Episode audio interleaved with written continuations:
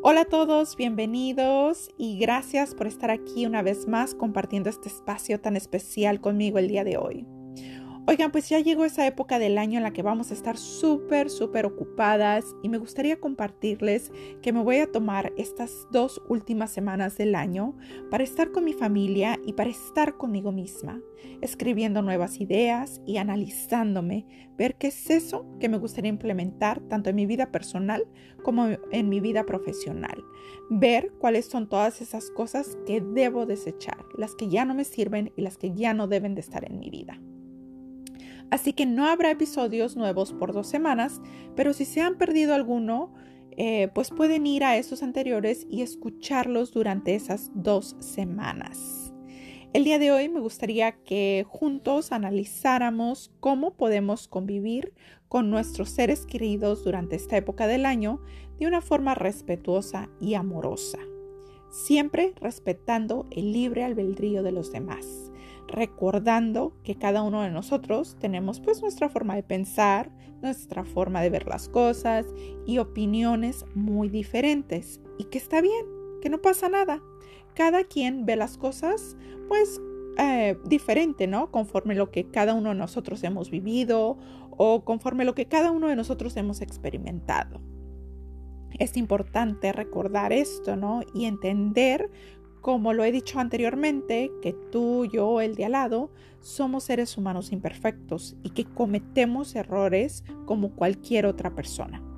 Entonces, que si me ofendí por algún comentario que hizo mi hermano, mi hermana, el cuñado, la cuñada, eh, hablarlo en el momento adecuado y no engancharse. Saber perdonar a los demás y no guardar rencor creo que es una de las cosas más importantes que deberíamos practicar este próximo año. Si no has escuchado el episodio del perdón, te invito a que lo hagas durante estas dos semanas, ya que el perdón te libera. Recuerda que cargar con todo ese rencor, con toda esa energía densa al único o a la única que le hace más daño es a ti misma y que recibimos lo que emanamos de nosotros. Entonces, ¿cómo prepararme para recibir el año nuevo y cumplir eh, pues todos esos propósitos de año nuevo? Una de las cosas eh, que en lo personal me gusta hacer es limpiar muy bien mi casa, desechar todo lo que ya no me sirve lo que ya no me he puesto en mucho tiempo, cambiar cosas como muebles, ropa, zapatos, etcétera y este, pues esto me ayuda, ¿no? A no apegarme tanto a lo, a lo material, porque recuerden, ¿no? Que las cosas materiales van y vienen. Eso no es lo más importante de esta vida. Y cerrar ciclos, es decir, no solo desechar lo material, sino también todas aquellas emociones, sentimientos, creencias, hábitos o valores que ya no nos hacen bien. Dejar ir el pasado es muy importante. Deja de victimizarte y ya, déjalo ir, ¿no? Ya pasó, ya no puedes hacer nada al respecto, eh, ya no lo puedes cambiar. Vive el aquí y ahora, porque eh, pues solo es este momento, ¿no? El que tenemos seguro. De verdad los invito a que agarren un cuaderno, una pluma, se analicen, escriban todo lo que aprendieron este año y hagan una lista de todas esas nuevas cosas que les gustaría implementar en su vida, todos esos nuevos valores y principios. Una vez tengan claro cuáles son todos esos eh, propósitos de año nuevo que les gustaría implementar en su vida, empiecen de poco a poco, ¿no? No quieran hacer todo eh, de un día a otro o el primero, empezando el primero de enero, ¿no? Tal vez puedan empezar por cumplir un propósito eh, por mes.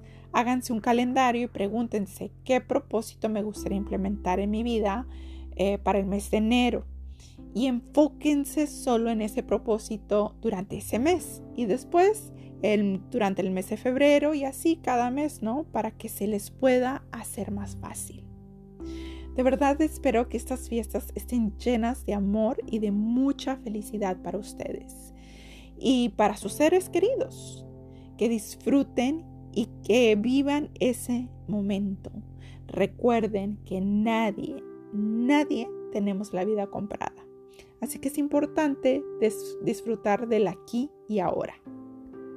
Espero que este próximo año sea un año lleno de bendiciones, de nuevas aventuras y que se abran pues nuevos ciclos y que empecemos a cambiar todo eso que no nos gusta. Que nos analicemos y que nos hagamos las preguntas necesarias, pero siempre siendo sinceros, para poder así hacer los cambios necesarios y poder ver el resultado que queremos ver en nuestra vida. Si no han implementado la práctica de la meditación, de verdad los invito a que sea uno de sus propósitos de año nuevo, eh, ya que no solo les va a beneficiar a ustedes, sino a todas las personas a su alrededor. Se los prometo, les va a cambiar la vida. Con solo 10 o 15 minutos a diario, por la mañana o por la noche, es suficiente para ver un cambio de verdad que vale la pena. Si son constantes, van a ver los resultados. Eh, recuerden que todo lo que buscamos está dentro de nosotros, no allá afuera. El cambio lo tenemos que hacer nosotros, no los demás. Porque solamente cuando hacemos el trabajo en nosotros mismos es cuando vamos a ver el cambio que queremos ver en nuestra vida. Les quiero dar las gracias por compartir este espacio tan especial conmigo cada semana y por apoyarme y escuchar cada episodio eh, para tratar de ser una mejor persona cada día. Estoy segura que si hacemos los cambios necesarios y somos súper sinceros con nosotras mismas, veremos los resultados que queremos ver. Recuerden que vida solo hay una. Empiecen a trabajar en lo que sea que tengan que trabajar para vivir la vida de sus sueños. Y que nunca, nunca es tarde para empezar de nuevo. Dejen de preocuparse por el que dirán y empiecen a preocuparse por lo que ustedes quieren y esperan de ustedes. Concéntrense en ustedes mismas y sean felices. Perdónense a sí mismas por cualquier error que hayan cometido en el pasado. Dejen ir cualquier sentimiento de culpabilidad o de victimismo. Aférrate a la felicidad, porque a eso has venido a este mundo. A ser feliz, a ser la mejor versión de ti misma.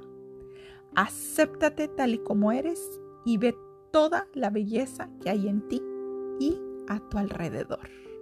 Gracias.